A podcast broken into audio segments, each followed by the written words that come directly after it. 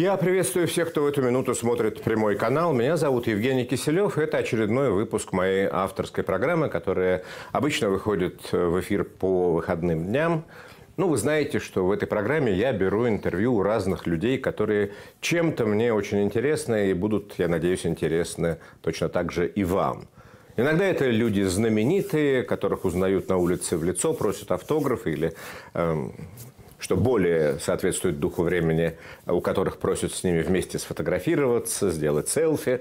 Иногда это люди э, малоизвестные, но от этого не менее интересные. Но вот э, сегодня мой собеседник, человек, э, которого многие знают очень хорошо по имени, но которого немногие узнают в лицо.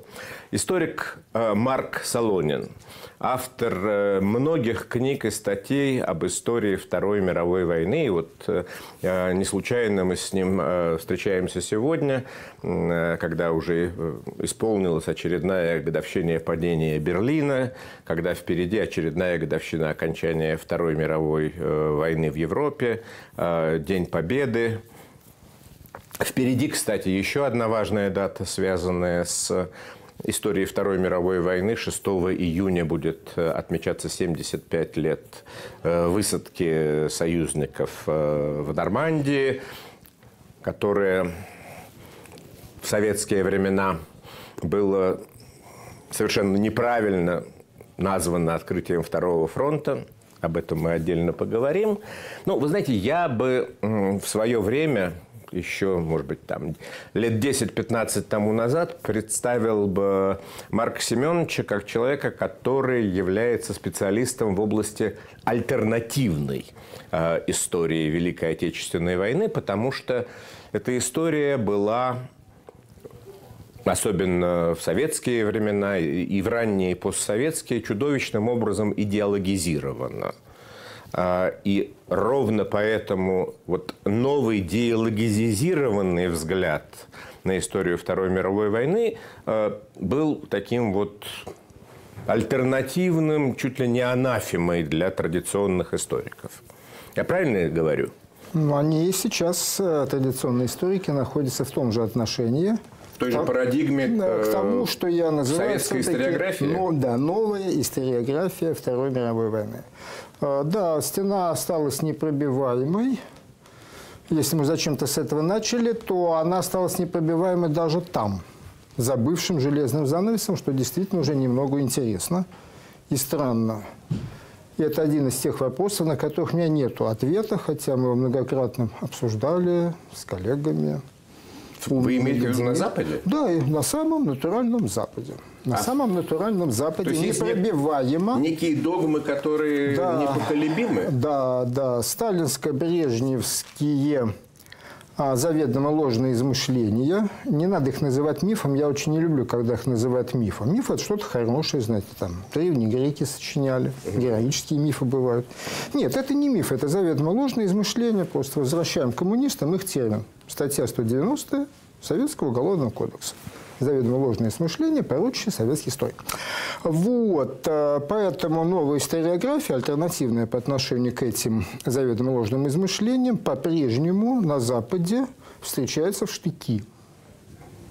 Э, по, по каким базовым, по каким да, базовым верно, параметрам? Совершенно верно. Главным образом ну, по той теме, которую в народе называют Суворовской, то есть, конечно же, то, что связано с историей вступления Советского Союза во Вторую мировую войну, с планами Сталина, а, с тем, что в реальной истории вторжение Гитлера в Советский Союз на несколько недель опередило запланированное вторжение Красной Армии в Европу. По этому поводу непоколебимая стена – причем, я, понимаете, об этом могу говорить долго, потому что это такая для меня, для меня лично тема важная, но я не думаю, что она сильно важна для публики. А, но там непробиваемо, причем а, дело не в том, что не, не принимаются аргументы, выводы и так далее. Категорически не желают обсуждать документы, что, вообще говоря, выходит за всякие рамки писанных и неписанных правил ну, научной корректности, научной дискуссии, историографии. Угу. Появление документа должно вызывать обсуждение. О каких документах вы говорите? Потому что э, Начинаем Виктор. Суворов, Виктор Суворов, когда он взорвал общественное мнение своим да, э, вынужден был пользоваться ледоколом и днем М. мемуарами советских генералов Э. и оговорками в советских учебниках. С тех пор прошло много лет, слушайте, с ледокол это 86 год, по-моему. Начинаем перечислять. Лично мною, но я их держал в руках. Знаменка 12, город Москва, где мы с вами часто бывали. Архив Генерального штаба. Вот, так называемый 15 отдел ЦАМО. А Собственными руками я держал, ну, штук 20 карт. Карты размером вот в эту студию, если здесь их расстелить, нам бы пришлось убирать мебель. Вот огромные карты со стрелочками, собственноручными подписями. Исполнил генерал-майор Василевский. Исполнил генерал-лейтенант Ватутин. И стрелочки, которые тянутся. Те самые. Василевские, Мат- Ну, да, да, те самые Василевский Ватутин, начальник оперативного управления Генштаба, заместитель начальника оперативного управления Генштаба. Э, Штук 20 таких карт. Э, Они у меня многократно проведены в моих книгах, они висят на моем сайте, все это можно бесплатно увидеть. Э, Стрелочки, стрелочки, карт много, а фактически одна и та же картинка. Она вполне может использоваться для известной психологической игры «Найди три отличия». Я сам их не могу найти, я их подписал у себя файлы, они абсолютно одинаковые, хотя это, допустим, сентябрь 40 а вот это февраль 41 а вот это март 41 вот это карта апрель 41 одни и те же стрелочки. Так а что было нанесено на да, стрелочки, которые тянутся и показывают ту самую операцию, которая описана в 13 текстовых документах. То есть мною, я их держал в руках, по-моему, даже сфотографировал, точно не помню. Пять вариантов общего плана наступления Красной Армии. И еще, э, значит, по два документа по каждому из пяти округов. Если, ну, я могу по памяти ошибиться, но где-то 13 документов, которые описывают весь план в целом, пять По вариантов. пяти во- военных И опри- по, и приграничных по округов. приграничным, совершенно верно, по западным военным округам. Причем некоторые из этих документов имеют название «Записка начальника генерального штаба». А, наши недобросовестные оппоненты говорят, ну что такое записка? Нет, это абсолютно, так сказать, ГОСТовский термин. Кроме всего прочего, мне, нашлось э, мне удалось найти документ, я его тоже у себя опубликовал, э, порядок разработки э, планов стратегического развития Красной Армии в Генеральном штабе. Есть дата, подпись. И там прямо предусмотрено, как это все делается. И вот документ, который описывает общую схему, общий замысел операции, так и называется «Записка». Это его ГОСТовское название. Вот. А некоторые из этих документов – это директива, то есть приказ. Директива Наркома обороны, естественно, это документы, которые адресованы командованию округов. По отношению к командующим округов Нарком обороны отдает приказы. А, Все эти документы, так же, как все эти карты, совпадают по замыслу, описывают одну и ту же операцию, а текстовые документы по большей части совпадают текстуально. Ну, Просто копипаста не было, пришлось рукой переписывать. Описывается наступательная операция к западу от советских границ, а с глубиной наступления на этапе решения первой стратегической задачи, это так называется, 250-300 километров. В чем операция? Основной удар наносится с территории Львовского выступа. Ну, на тот момент очертание линии, которая называлась линией разграничения совместных э, государственных интересов Германии и Советского Союза на территории бывшего польского государства. Она никогда не называлась границей. Линия разграничения интересов. Вот там был такой выступ, острый выступ в районе Львова, который был обращен туда, на запад. Вот с территории Львовского выступа наносится главный удар на Краков-Катовица, а с территории Белостокского выступа Белосток после войны Сталину пришлось отдать в Польшу. А в 1941 году он был советским Белостоком и назывался Западной Белоруссией. Вот. Из территории Белостокского выступа наносится вспомогательный удар на Варшаву. И еще между этими выступами, там, понимаете, такая есть ямка, и вот в районе этой ямки, сходящимися направлениями, два удара на Люблин. И вот эта схема повторялась постоянно, а в э, текстовом документе марта 1941 года есть еще замечательное продолжение. Дальнейшее, я уже столько раз это переписывал, что помню практически наизусть. Дальнейшие задачи частей сил Красной Армии поставить наступление из района Катовица на Прагу или наступление из района Котовица на северо-запад, на Берлин, Кёнигсберг. Угу. То есть слово «Берлин» все-таки появилось. Все-таки появилось.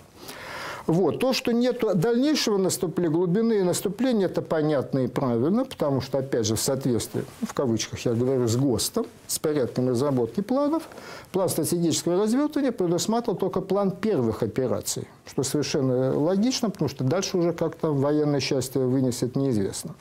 Поэтому вот первая стратегическая задача, так она и называлась, по срокам это 2-3 недели – по срокам это 2-3 недели, по глубине наступления, как говорят, 250-300 километров. И дальше вот этот общий план был детализирован. Задача Западного фронта, то есть Западного округа, задача Юго-Западного фронта, Киевский военный округ и так далее. Угу. И дальше шла детализация, естественно, до уровня армии, дивизии и так далее. Угу. Вот. Это все описано, это все обнаружено, это рассекречено. Естественно, иначе я бы не мог это не публиковать, не рассказывать. Все это рассекречено. Я не первый, я не первый, кто вел эти документы в научный оборот. Я, скажем так, вел больше, чем мои предшественники.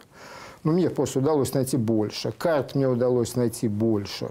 Ну, понимаете, там же такая работа в этом 15 отделе полу, полу Полулегальные, вы хотите ну, сказать? Да, что-то такое я хочу сказать. Хотя, еще раз, документы рассекречены. То есть уголовщины нет никакой. То есть, э, есть какая-то часть архивных материалов, с Которые которых гриф секретности не снят? Это во-первых. Ну, до тех э, мне открыли двери, разрешили заглянуть в комнату. Комната размером спортивный зал в школе. Представляете, да? И вот эта комната до потолка наполнена, ну, стеллажи папки, стеллажи папки. Это не рассекреченные документы высшего уровня советского руководства. Причем, э, понимаете, там не рассекречено огромное количество всего. Ну, например, когда я листал опись сидел, там где-то написано рассекречено, не рассекречено. Например, на тот момент, это был, наверное, 2012 год, были не рассекречены донесения какого-то советского военного советника при правительстве Чинканши, Чайканши 27 года. Кому это надо, непонятно. Вот. Весь этот огромный объем документов, а, который, еще раз повторяю, по всем писанным и неписанным правилам ведения научной дискуссии, вообще развития науки историографии, ну, это тема для нескольких международных научных конференций. Потому что это совершенно новые документы, они позволяют нам наконец-то перейти от голословных рассуждений или заведомо ложных измышлений ну, к обсуждению или обсуждение, скажем так, э, косвенных каких-то да, доказательств. Или обсуждение, вроде, да, да, совершенно верно. Или обсуждение косвенных ну, я вспоминаю вот этот вот верно. Э, разговорник, который э, вот, да, разговорник, розданные карты, да, новые сапоги. Виктор Суворов оказался прав даже с сапогами. А что с сапогами, напомните? Напоминаю. Значит, Виктор Суворов в своем знаменитом ледоколе упомянул, что накануне войны угу выдали новые сапоги советским военнослужащим, красноармейцам. И на железнодорожных станциях, на привокзальных площадках, вот у западной границы, горы, горы лежали этих новых сапог, которые произвели большое впечатление на ну, мужиков. Ну, народ бедный, для них сапоги – это чудо, а тут гора сапог. Вот. И э, мне удалось, даже этом оказался Суворов прав, то есть мне удалось найти документ, это Прибалтийский военный округ, это в Литве какая-то дивизия, сейчас не помню точный номер, дивизия марширует границы, уже она марширует границы, это где-то там 19-20 июня. Угу и донесение 30% личного состава с ожогами ног. Это так называлось. Люди стерли ноги до кровавых мозолей. Это ожоги ног. Да, это называют, да, так вот называлось это на военном языке ожоги ног, потому что выдали новые сапоги, их еще не разносили. Угу. Даже тут он оказался прав. А, вот. Но ничего не происходит. Категорически отказываются что-либо обсуждать. Категорически. Абсолютная стена. Как вы это объясняете?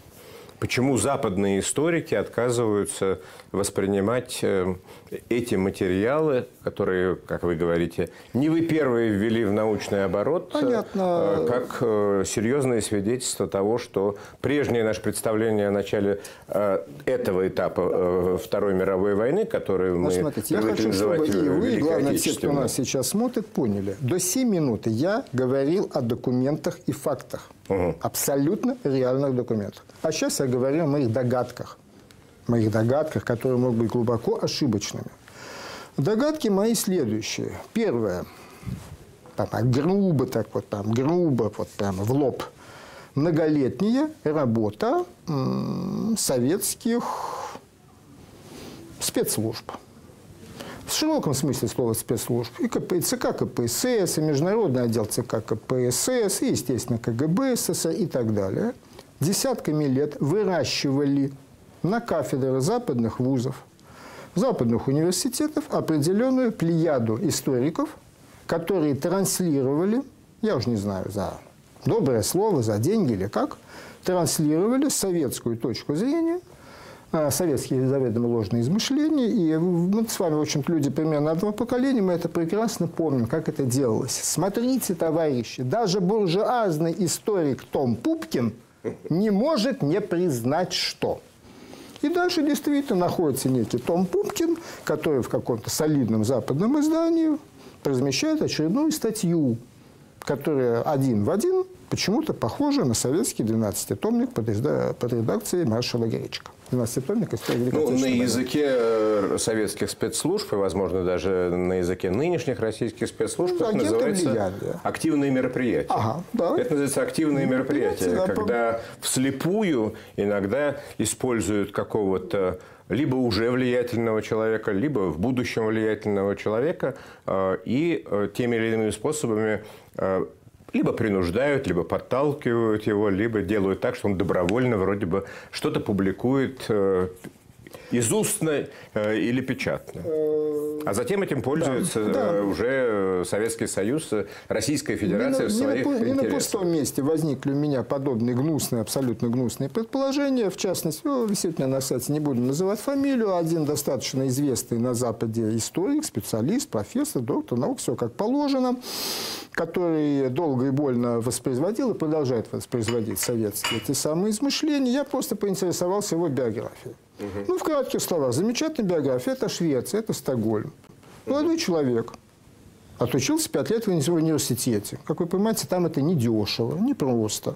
Отучился на истфаке и после университета где-то лет восемь работает экскурсоводом. Угу. Ну, не самая блестящая карьера, правда же? Ну, да.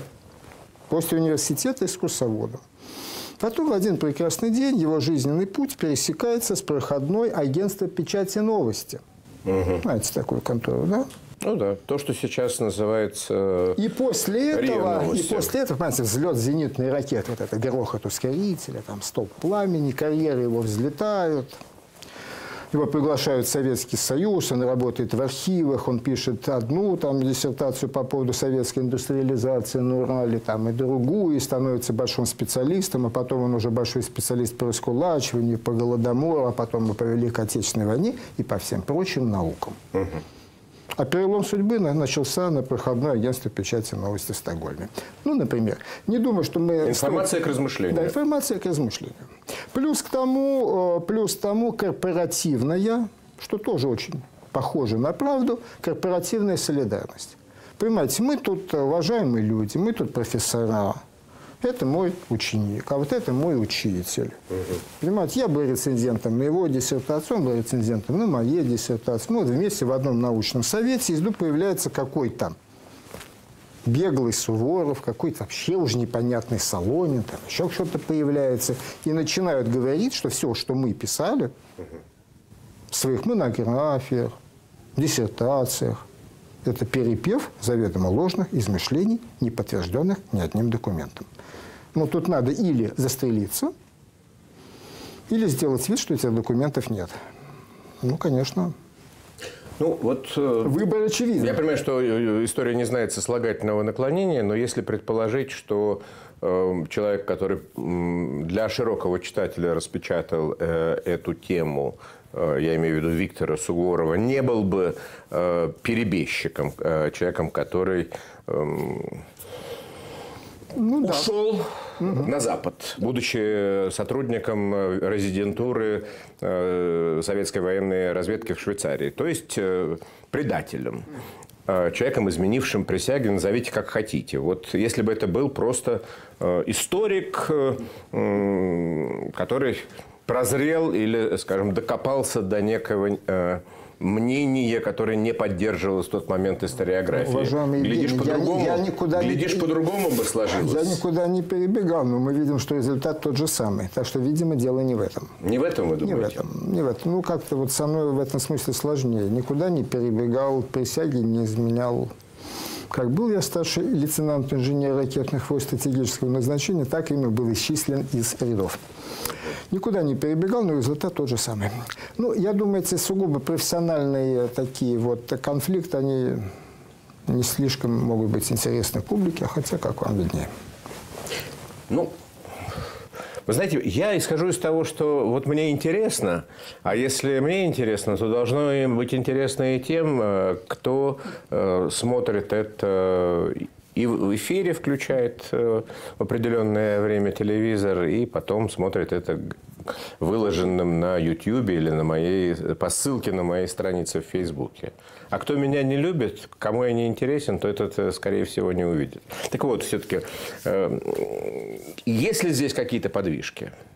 Но есть ли какое-то еще количество ученых в разных странах, которые реагируют на э, эти публикации у нас, всерьез? Да, у нас очень мрачно началась беседа, а дальше она будет мрачнее. Подвижки есть. Угу. Была некоторая, некая группа, вот она, пальцев на одной руке хватит, западных профессоров, натуральных историков. Например, Яхим Гофман вообще был начальник э, военно-исторического как там, управления э, Генерального штаба Бундесвера, угу. которые горячо поддержали Суворова. Подвижки в том, что этим людям тогда было лет 80-85, некоторые уже ушли, а некоторые уже просто ушли от активной деятельности и себе на пенсии пьют чай. А, есть подвижки у нас. Ну, у нас я называю в России, уж как-то я так привык. У нас в России подвижки какие? Во-первых, понимаете, тут было две волны, я бы сказал. Было начало 90-х годов. Очень мы с вами хорошо этот период помним. Когда многие подумали, что власть сменилась.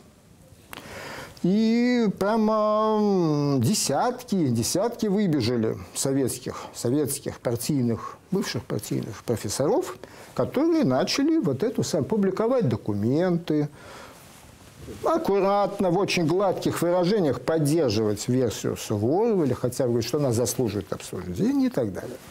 Потом, как мы с вами понимаем, все поняли, что власть, в общем-то, не сменилась, она вывески сменила. Она сменила вывески. Вот. Ну, аж после того, как э, полковник, бывший полковник бывшего КГБ стал э, президентом, все вообще поняли, что власть, если меняется, то в другую сторону. И я вынужден наблюдать позорную, позорную картину, я не буду называть ни одной фамилии, но позорную картину, как люди, с которыми я вместе в одном архиве находился и работал, которые это все видели – Тут нет даже малейших сомнений, что они, конечно, обладают тем объемом информации, который обладаю я. А может быть и больше. И как они, мало того, что позорно замолчали, а некоторые еще начали искупать вину. И некоторые стали искупать вину, публикуя одну за другой статьей с разоблачениями гнусных выходок, значит, перебежчиков, предателей, изменников присяги и так далее. Даже такое имеет место быть. Хорошо, позвольте И остались тогда... мы с Виктором как два тополя на, плющу, на плещухе, извините, на плещухе, и вот периодически общаемся в скайпе. Хорошо. А, что в этом, конечно, ничего хорошего нет. Да, ничего хорошего а, нет. Но все-таки позвольте задать вопрос, который а, невольно возникает, наверное, у многих э, зрителей, наблюдающих за нашим с вами разговором. А как же тогда разгром-то такой получился? Вот э, огромная военная машина, ведь мы, мы раньше это жили в святом э, уверовании в то, что э, Гитлер напал на Советский Союз и застал Советский Союз вот такой весь из себя мирный, белый и пушистый, да, да. врасплох. Врасплох и мирный трактор пахал колхозное поле. Да. да. А если э, значит, принять э, версию вашу, версию Суворова, версию тех историков, которые, по крайней мере, когда-то говорили, что а, эти взгляды как минимум заслуживают обсуждения, дискуссии, а потом от этого открестились, получается, что была э, огромная военная машина, готовая к войне. И, да. и почему же такой разгром? Да, была огромная военная машина, готовая к войне. Военная Я имею в виду разгром 41 да, года. Да, конечно, вас понимаю, но все-таки здесь уж совсем не мой э, вклад. Эти все цифры были давным-давно посчитаны до меня. Они были опубликованы ну, буквально на рубеже 80-х, 90-х, так что вся картинка была уже известна тогда. В двух словах напоминаю, а, что по, значит, Советский Союз на момент вот того, как началась Советско-Германская война, развертывал 30 мехкорпусов, ну, танковых, по сути дела, корпусов, с плановой численностью 30 тысяч, ну, в каждом по тысяче танков. То есть планировалось создание Орды, в которой танков будет как всадников у хана Батыя, танков – ну, столько, так много не получилось, но худо-бедно, где-то 12 тысяч танков Красная Армия смогла потерять за первые две недели. Ну, для этого их надо было иметь, да, в приграничных сражениях. А, у немцев было что-то порядка трех с небольшим тысячи танков. То есть Красная Армия имела кратное, я же не буду сейчас сыпать цифрами, кратное в разы превосходство по танкам, в разы превосходство по авиации а, и огромный, конечно, огромный людской, людской людской потенциал, потому как на момент начала войны Красная Армия была чуть-чуть больше вермахта, а в первые пять дней войны повесточками в военкомат позвали 5 миллионов человек, еще бах, и стало в два раза больше, чем было. А потом еще в течение лета ну, тем более... Почему? Еще то ли 12, то ли 14 миллионов. Гигантский людской тем потенциал. Тем более, а почему же такой разгром? Вот. И произошел чудовищный разгром. Разгром был чудовищный. Это все просто исчезло. Оно исчезло в кратчайшие сроки. Как я уже сказал, 12 тысяч танков исчезло где-то за две, там, да, за две недели, не дольше. Гигантская авиация исчезла э, на конец августа, июля, извиняюсь, на конец июля. То есть ну, там 10 дней июня и июль. Э, потери авиации 10 тысяч самолетов, из них 10 тысяч боевых самолетов, из них 5200 неучтенная убыль. Своими руками держал этот документ, видел, опубликовал. А, неучтенная убыль, неучтенная, А вообще никто не знает, куда делся боевой самолет. Это даже не пропавший без вести. Это даже не то, что летел бомбардировщик в тыл противника бомбить и никогда не вернулся. Вообще никто не знает, где, куда делись 5200 самолетов. А, чудовищный разгром, а, соотношение потерь, соотношение потерь немцев и Красной Армии, безвозвратных потерь, где-то на середину июля, то есть первые две-три недели войны, вы не поверите, я сам не поверил, когда наконец посчитал столбиком. Один к 22.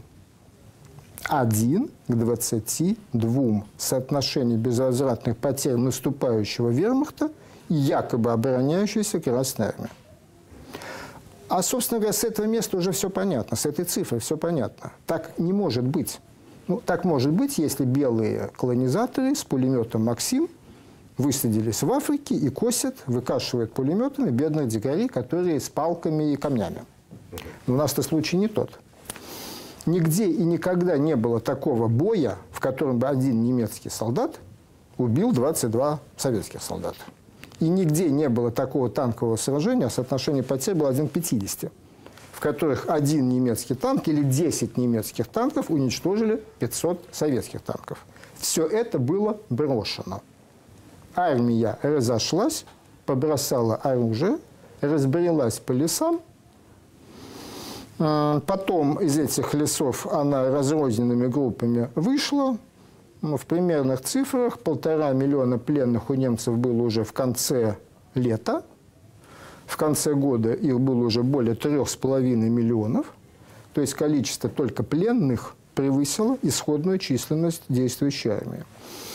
А, плюс, э, точную цифру никто не может знать про дезертиров, но где-то, наверное, порядка полутора миллионов – Э, просто бросило оружие, сорвало с себя знаки различия, нашло где-то там крестьянскую одежду, поменяло И, где, где-то пересидела. Ну, знаете, там примаками к женщинам одиноким устраивались, там просили, скажи, что я твой сын, что я твой муж. А на тот момент, когда Красная Армия пошла уже назад, когда вал волны покатился с востока на запад, а, таких нашли 900 тысяч. Угу. Нашли и повторно призвали. Вот почему я предполагаю, что если 900 тысяч нашли, а кто-то же и погиб за эти годы, а кто-то и записался в полицаи в немецкие части, а кто-то и ушел уже на Запад с немцами, то, наверное, оценка в полтора миллиона дезертиров, она вполне правдоподобна. То есть из армии исчезли миллионы людей, бросивших оружие, сорвавших с себя знаки различия, военную форму, было больше, чем исходная численность армии, раза где-то в полтора, если не два. Отсюда и такие чудовищные пропорции потерь. Это не то, что на одного убитого немца пришлось 22 убитых красноармейца.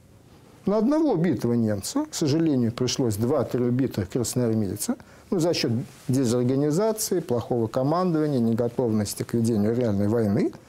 И к этим трем убитым еще добавляется 19 пленных и дезертиров, которые на языке военной статистики называются безвозвратные потери. Позвольте спросить То есть вас армия тогда. бросила оружие и отказалась выполнять приказы и разберелась. Так, Марк Семенович. В кратчайшем виде изложение того, что было летом 41 Марк Семенович, давайте mm-hmm. все-таки разберемся. Давайте. Значит, да. смотрите, а мне приходилось э, э, видеть, слышать, читать э, разные версии, которые объясняют катастрофу 1941 года. Одна из них кстати, по-моему, изложенные э, в книгах Суворова, хотя я могу здесь ошибаться, состоит в том, что Красная Армия накануне 22 июня 1941 года находилась в развернута была для дальнейших наступающих, наступательных действий была максимально прижата к границе и не готова к ведению оборонительных операций. Позвольте это... сразу да. высказать мое мнение на этот счет. А, проблема в том, что а, весь этот кошмар и ужас продолжался не первые три недели. То есть, если бы вот эти непостижимые уму события, если бы этот катастрофический разгром был ограничен во времени – первыми днями войны, днями войны, если бы он был ограничен географически, приграничной полосой, то вот эта версия, угу. которую действительно выдвинул Суворов, я с ней не согласен, он это точно прекрасно знает, что я с ней не согласен, мы это много раз с ним обсуждали, а, заслуживала бы обсуждения. Может быть, она адекватно описывает то, что произошло. Угу. Но ведь э, календарь крутился. И за чудовищными разгромами июня-июля пришел киевский котел – с полумиллионом пленных. А за киевским котлом наступил октябрь, октябрь и в первых числах октября окружение Вязьмы и Брянска там 660 тысяч в плену. Простите, далеко не каждое европейское государство крупно имело армию в 660 тысяч. А киевский полмиллиона. А киевский полмиллиона. А потом наступает 42 год, и у нас позорнейший разгром в Крыму. А потом у нас Харьков, 240 тысяч в плену. А потом, э, извиняюсь, вермахт как нож сквозь масло идет к Сталинграду с темпом форсированного марша. И что-то вообще не видно уже никакой Красной Армии. Такого а, масштаба события, разгром, в котором были разгромлены многомиллионные толпы, убиты миллионы, в плен попало много миллионов. И это продолжалось из месяца в месяц. Это совокупно продолжалось где-то год-полтора. Такого масштаба события, на мой взгляд, чисто логически не может быть объяснено ни неудачной расстановкой войск в первые дни оно не может быть объяснено том, что где-то не завезли заправочные в эти самые воронки, нечем было залить бензин в самолеты. Даже такие глупости пишут. Там воронки не было, здесь не было тряпочки протереть фильтр, там какой-то ролик, фильтр поменять нечего не было. Это все замечательно, это не тот масштаб. Событие такого масштаба, катастрофа такого масштаба должна иметь и объяснение масштабное – масштабное, серьезное, глубокое. А оно не прозвучало из ваших уст, это объяснение. Вот. Позвольте, я еще раз повторю. Армия отказалась воевать. То есть армия отказалась, отказалась а, люди, воевать. люди, из которых состоит армия, тут вы меня правильно поправили, отказалась воевать. А если люди не воюют, то дальше нет ни малейшего смысла обсуждать качество вооружения, количество этого вооружения, что там был левый поддерживающий каток хороший, плохой, это уже все не важно. На дорогах стояли рядами брошенные советские танки. По шоссе, это самое, Волковыск, Баран, это самое, да, Барановича. Немцы шли и мелом отмечали, отметили штук 500. И стояло там все, что угодно. И старенький Т-26, и абсолютно новый КВ, и абсолютно новый Т-34, и опять старенький Т-26. А был бы там нынешний Т, что там сейчас, Т-90, ну, стоял бы Т-90. Это не важно. Если из него вылезли люди, знаки различия сорвали и ушли в кусты, тоже не важно. И не надо Советская армия, точнее, Красная танка. армия в 1941 году просто разбежалась. Просто разбежалась, да. Морально, да. морально-политический боевой Человек, дух да, да, да, э, был фактор, на нуле. Мягко, мягко это скажем, да. да это было результатом сталинских репрессий. Это было результатом голодомора в Украине. Это было результатом того, что практически все высшее командование Красной Армии было уничтожено э, за 37 за 38 годы? А, или, или, или это было просто результатом нежизнеспособности э, той системы? Все четыре фактора, которые вы назвали, безусловно, имеют место.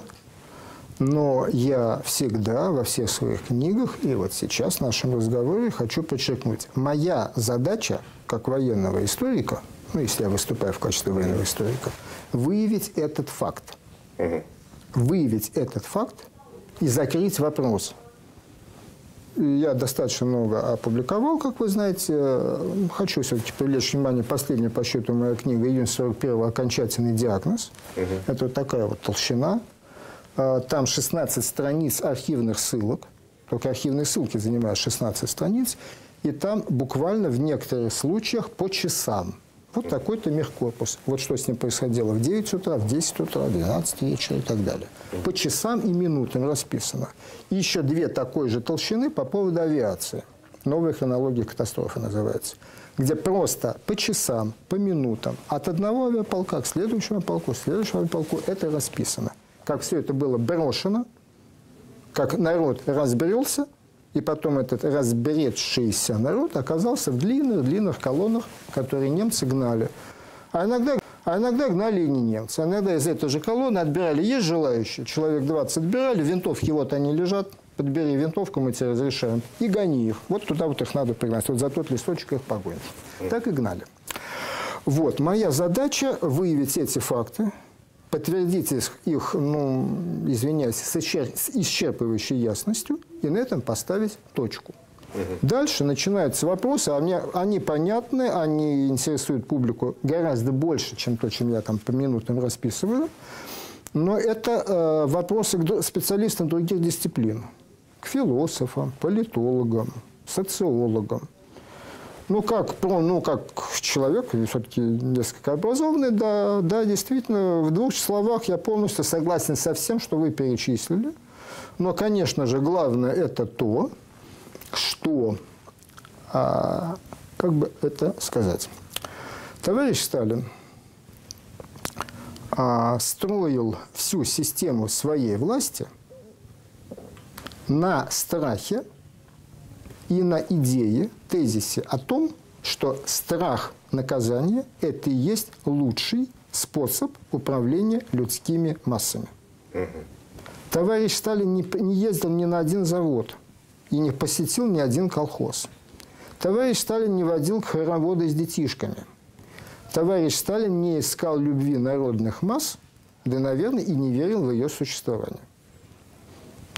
А, товарищ Сталин считал, что их надо, вот их вот это вот человеческое стадо довести до такого кондиции, что я сказал, а они сделали. Хорошо. И вот вся вот эта жуткая резня, весь это раскулачивание, эти голодоморы, это 37-38 год, это все подготовка к войне. Угу. Это доведение человеческого стада, я извиняюсь, я цитирую, как я представляю его мысли, до той кондиции, чтобы он выполнял приказ. Угу. А потом наступило 22 июня, и оказалось, что пугать-то может еще и вторая сторона. С одной стороны, пугает инковидист своим наганом, а с другой, вообще говоря, ползет немецкий танк, который стреляет и давит. И оказалось, что запуганное человеческое стадо не годится для того, чтобы превратиться в армию.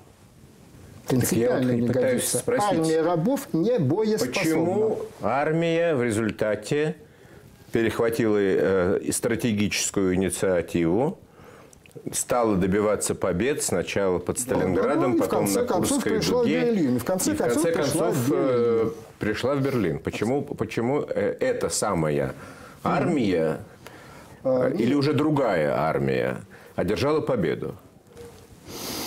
Это очень правильный вопрос.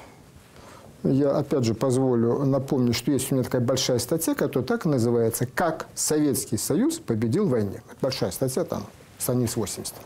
На бумаге опубликована, на сайте у меня висит, в журналах была опубликована. Как же Советский Союз победил в войне? А, у Сталина было секретное оружие, и он это секретное оружие запустил. Ну, строго говоря, это секретное оружие было то же самое. Если не хватает террора, значит, должен быть супер-мега-террор. За годы войны, которые в учебниках называются Великая Отечественная, военные трибуналы осудили 2,5 миллиона советских граждан. 2,5 миллиона. Из них ну, примерно 1 миллион военнослужащих и полтора миллиона гражданского населения. При этом, заметьте, в стране не было ни восстания, ни бунта, ни мятежа. Полтора миллиона оказалось в военном трибунале, гражданских. По приговорам военных трибуналов за годы, в кавычках, Великой Отечественной войны было расстреляно 217 тысяч человек. Что такое 217 тысяч человек, если не гуманитарную составляющую, а статистическую? Англичане, американцы и канадцы угу. За все время боевых действий в Европе, от высадки в Сицилии до победного мая, от 43 до 45 потеряли убитыми 240 тысяч человек. Американцы, англичане, канадцы. 240 тысяч. А мы только своих расстреляли 217 тысяч. И в эту цифру это только военные трибуналы. Кого пристрелил командир, не входят. Кого расстрелял заградотряд, не входит. Там не было никакого приговора. Кого расстрелял особое совещание НКВД, в эту цифру не входит. Это другая статистика. Штрафбаты сюда не входят. Это вообще третья статистика. То есть э, Сталину после вот этих катастрофических поражений удалось, опять же, тем же инструментом, мегатеррором, восстановить управляемость. Это первое и главное. Второе – это, конечно же, это, конечно же, противник. Противник Гитлер, гитлеровская нацистская Германия, СС, показала, что они ничуть не лучше – что они его даже вот ничуть не лучше.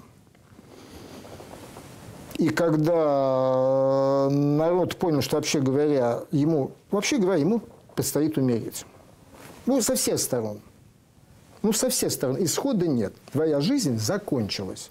Ну уж, как говорится, на миру смерть красна. Ну уж хотя бы лучше умереть как-то среди своих, с хриплым криком за родину, за Сталина, получить посмертную медальку, и твоему сыну дадут направление ФЗУ, хотя бы из колхоза уедет. Ну, хотя бы так. Это если говорить про то, что происходило на этой стороне фронта. Ну и, конечно же, но мы с вами понимаем, и это не надо забывать, что Советский Союз победил в войне не один. Не Советский Союз победил гитлеровскую Германию и ее союзников. Гитлеровская Германия была разгромлена и раздавлена коалицией трех великих мировых держав – Британской империи, Соединенных Штатов Америки и Советского Союза. Под этой несокрушимой мощью, многократно превышающей возможности, ресурсы, потенциал Германии в любом возможном измерении, она была раздавлена и рухнула. Угу. Ну вот нас, это, извините, в детстве учили, что Эм, англичане и американцы вели какие-то непонятные, никому не нужные э, действия на Ближнем Востоке, в Северной Африке, э, специально для того, чтобы как можно дольше не вступать э, в войну в Европе, рассчитывая на то, что руками Советского Союза будет достигнута победа над Германией. Правда, из этой истории выпадало почти полтора года, когда война, даже почти два года, когда э, война велась, по сути дела, одними англичанами. Франция это быстро, быстро вышибла, э, вышибла, была вышиблена да. из войны. И многое-многое другое. Советские пропагандисты, которые излагали те тезисы, которые вы сейчас озвучили, вероятно, не читали газету «Правда». А зря. А я ее читал. А, весь 41 год берете подшивку, желтую подшивку газеты «Правда», газету «Известия». Вот открываете вот эту вот подшивку. В каждой газете «Правда», там, помню, вторая или третья полоса, такая большая, тогда была полоса больше, чем в нынешних бумажных газетах. «Война в Европе». И эта полоса никогда не была пуста. И редакция газеты «Правда» не испытывала недостатка материала, чтобы каждый день огромную полосу, посвященную войне в Европе, заполнять, вплоть до 21 июня – в правде эта полоса была, потом исчезла. А потом исчезла. Стало уже это неинтересно. Надо было рассказывать что-то другое. Теперь переходим к суровым цифрам. К суровым цифрам. Вот не далее, как вчера, я освежил в памяти циферки. Оказывается, на момент высадки союзников в Нормандии, вот тот самый, что мы будем отмечать 75 лет. 6 июня. Да, 6 июня. Совершенно вот на этот момент, то еще до высадки, 157 дивизий э, вермахта было на Восточном фронте, на Совет, фронте Советско-Германской войны, и 139 на других. Что такое другие? Это Скандинавия, что-то было в Норвегии, много было на Балканах, 26 в Италии, если память не путаю, по-моему, 35 или 40 во Франции, ну и, собственно, в самой Германии еще было 9 дивизий. То есть чуть меньше половины сухопутной армии было не на Советском фронте. Угу. По поводу авиации тут и спорить не о чем. Две трети, а потом и три четверти авиации занималась тем, что пыталась защитить Германию от сокрушительных, уничтожающих ударов союзной авиации. Все. Туда ушел стрел. Восточный фронт стал абсолютно периферийным. Что же касается войны на море, то вся война на море от первого до последнего выстрела от первого до последнего дня велась нашими западными союзниками против Германии. По эту войну, если восстановится тысячи человек, хоть в Киеве, хоть в Москве, если кто-то что-то и слышал, скажет, ну, при чем тут это? Ну, вот они, вот Курская битва, битва под Сталинградом, вот события войны, что какие там корабли плавают. Давайте немножко посчитаем.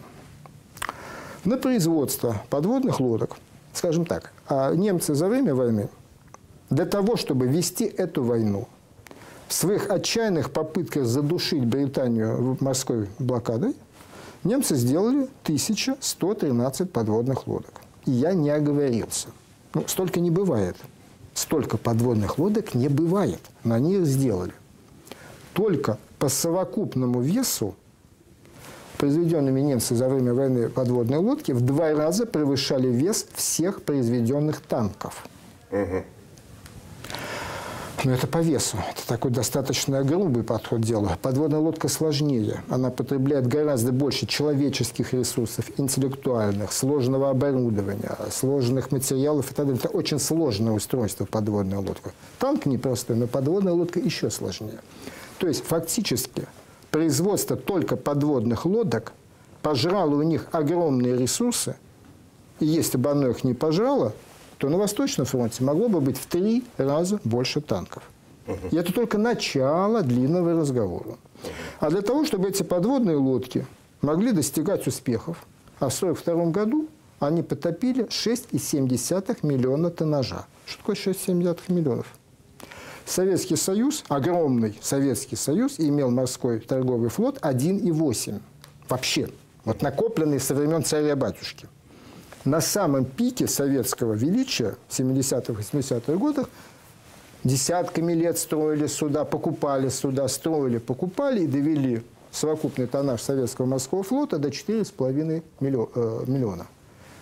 А немцы потопили 6,7 в одном только 42 году. То есть масштаб этого сражения в Атлантике гигантский. Он потреблял огромные ресурсы, и в частности, для того, чтобы подводные лодки могли топить, их кто-то должен был обеспечивать разведкой. Огромное количество авиации, лучшие немецкие самолеты, так называемый «Урал-бомбер», Делали они такой четырехмоторный бомбардировщик «Хенкель», который должен был разбомбить советские заводы на Урале с большой дальностью полета. И ни один «Урал-бомбер» над Уралом не появился. А где же они? А все они были над Атлантикой. Сделали их примерно 900 штук. Обеспечили разведку и наведение этих самых подводных лодок. Идем дальше. Воздушная война. 10 тысяч зениток стреляла в небо над Германией. Одна зенитка по деньгам в рейхсмарках это четыре противотанковые пушки, самые лучшие, какие у немцев были, ПАК-40, которые, к несчастью, пробивала советский Т-34 с вероятностью 98%. То есть, если попал, то пробил. А если пробил, то значит от экипажа уже нечего хранить. Там 80, 80, 76-миллиметровый калибр, и там уже от экипажа не остается ничего. Вот. Если бы они не, не сделали 10 тысяч зениток, то на Восточном фронте появилось бы, соответственно, 40 тысяч таких пушек. А в реальности было 12 тысяч. И так далее, так далее, так далее. Это морская война, воздушная война отобрала у Германии гигантские ресурсы, они не безграничны. И только за счет этого, только за счет этого они оттянули, сняли с Восточного фронта огромные силы. Ну, кроме того, как мы прекрасно понимаем, они воевали в Северной Африке, где лишили немцев последнего шанса на победу в войне. Почему? Потому что если у них и был шанс, это не я, я цитирую, я цитирую немецких генералов, о чем они много писали после войны. Если у нас и был шанс в этой войне выкарабкаться, он был на Средиземноморском театре. То есть прорваться к нефти – к нефти Ближнего Востока, забрать эту нефть себе и лишить англичан этой нефти. То есть перевернуть, перевернуть стол. Перевернуть стол. Ну, для этого им нужно было а для этого надо захватить было, Египет, форсировать Суэцкий канал. Для этого надо было удержать, к... удержать Мальту, для этого надо было удержать Сицилию, для этого надо было добиться морского господства на Средиземном море и так далее. Угу.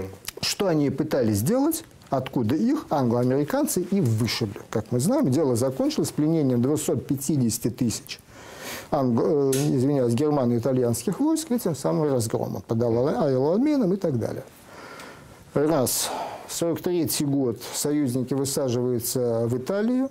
На Сицилии? На Сицилии сначала, ну да, Сицилии, потом в Италии. И это заставляет Гитлера снимать танковые дивизии с Курской дуги о чем как-то не очень рассказывали советские историки. Да что там говорить про 43 год? Осень 41-го, Великая битва под Москвой. Гитлер снимает 6 из 20 истребительных авиаполков, ну, у них называлась авиагруппа, 6 из 20, и отправляет их на Мальту. Это плохо вставляется в голову советского человека. Великая битва за Москву и какая-то Мальта. Где это Мальта?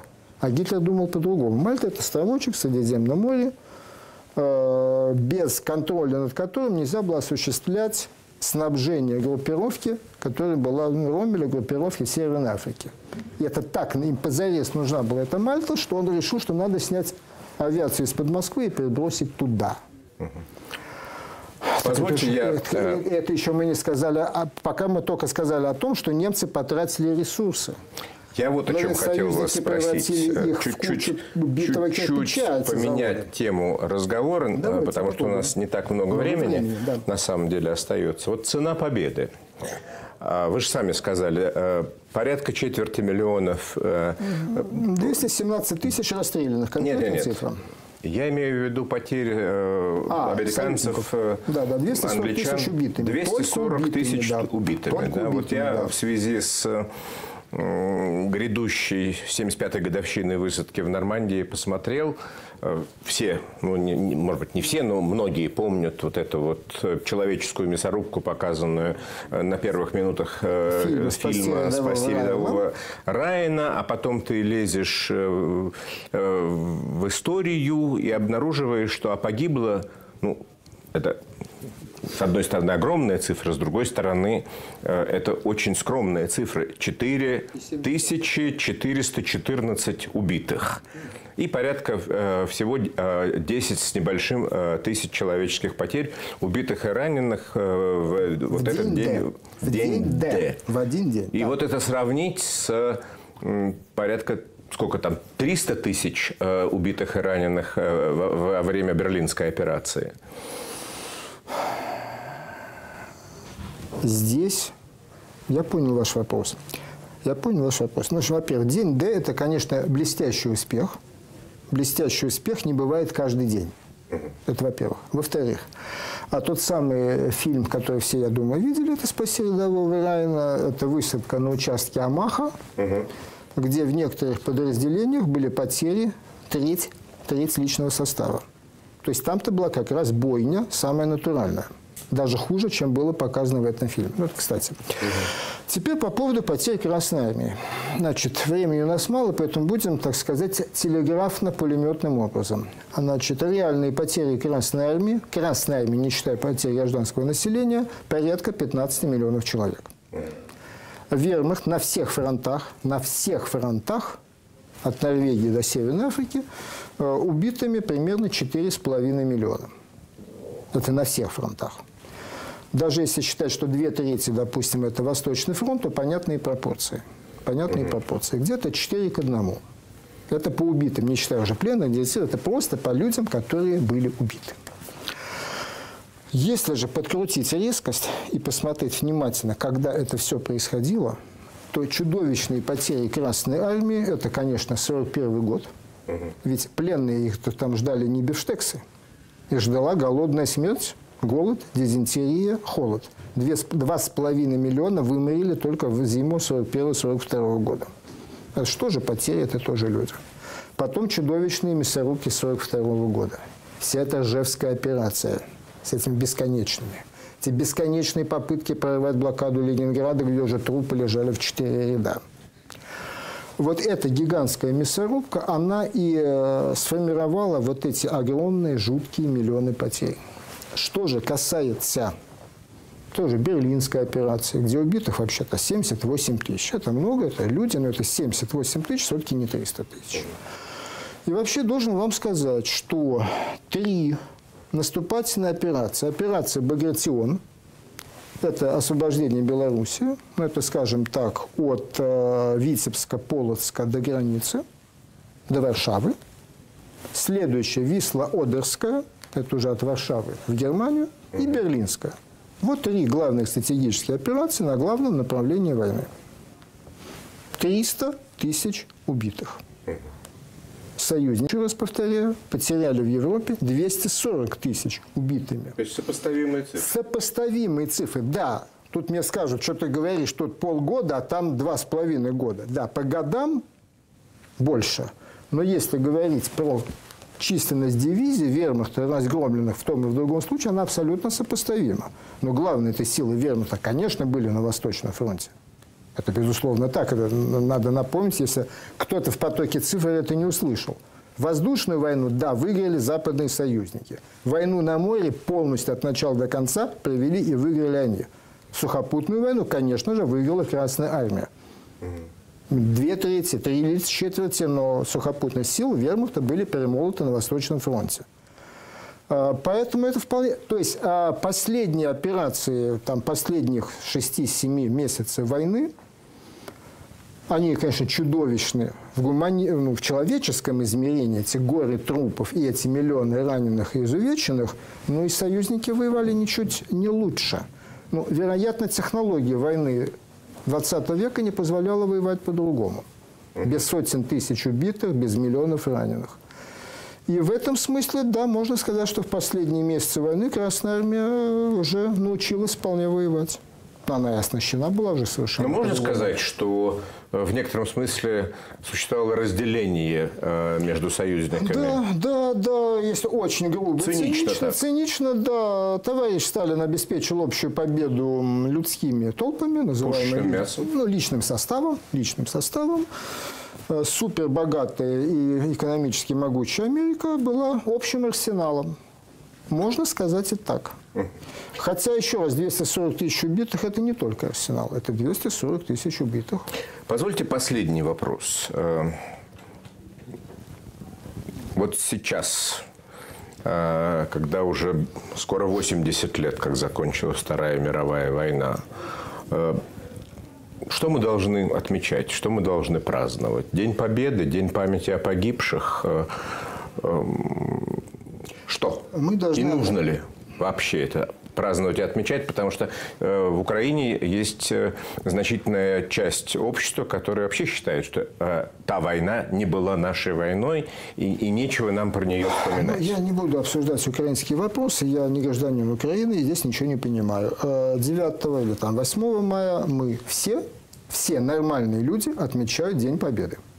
День Победы над фашизмом, день разгрома фашистской Германии – что есть, конечно же, победа добра. В таком широком, большом смысле. Победа добра, победа человечества. 8 мая это, или 9 мая, не суть. Это праздник. Это праздник со слезами на глазах. Потому как все за эту победу заплатили огромную цену. Да, население Советского Союза, которое товарищ Сталин использовал в качестве рабсилы и пушечного мяса, конечно, заплатило больше всех. Но это при всем, при том, при всем этом ужасе, это все-таки день победы над злом.